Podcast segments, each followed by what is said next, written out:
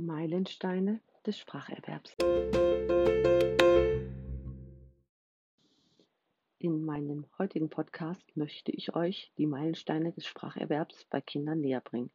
Spracherwerb bedeutet das unbewusste Sprachenlernen in Alltagssituationen mit gleichaltrigen und sprachkompetenten Erwachsenen.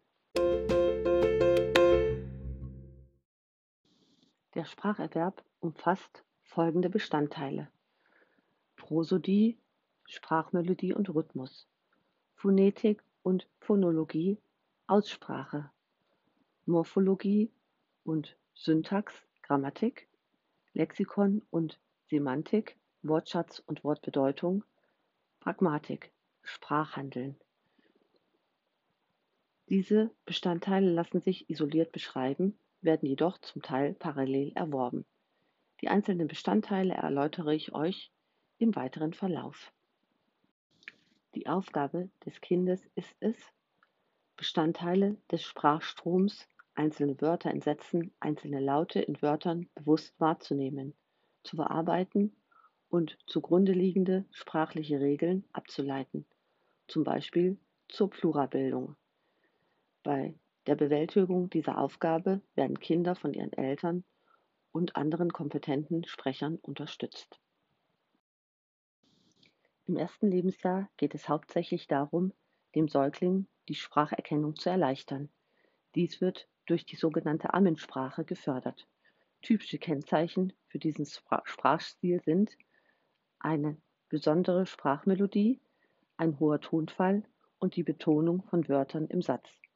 Im zweiten Lebensjahr steht die Erweiterung des kindlichen Wortschatzes durch die stützende Sprache im Vordergrund. Hierbei werden Benennspiele durch das Zeigen auf einen Gegenstand Schau mal, Pia, ein Ball initiiert.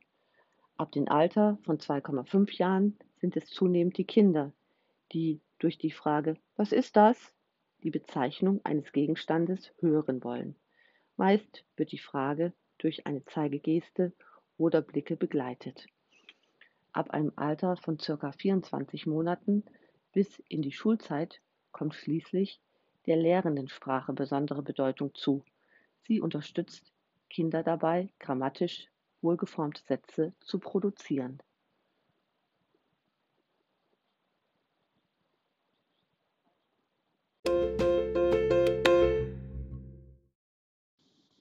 Alle Menschen verwenden unterbewusst Sprechstile, um sich der Sprachfähigkeit des Kindes anzupassen.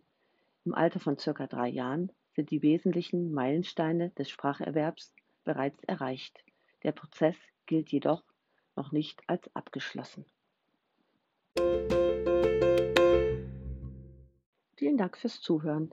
Im nächsten Teil beschäftigen wir uns mit den Bestandteilen des Spracherwerbs sowie deren Meilen und Grenzsteinen.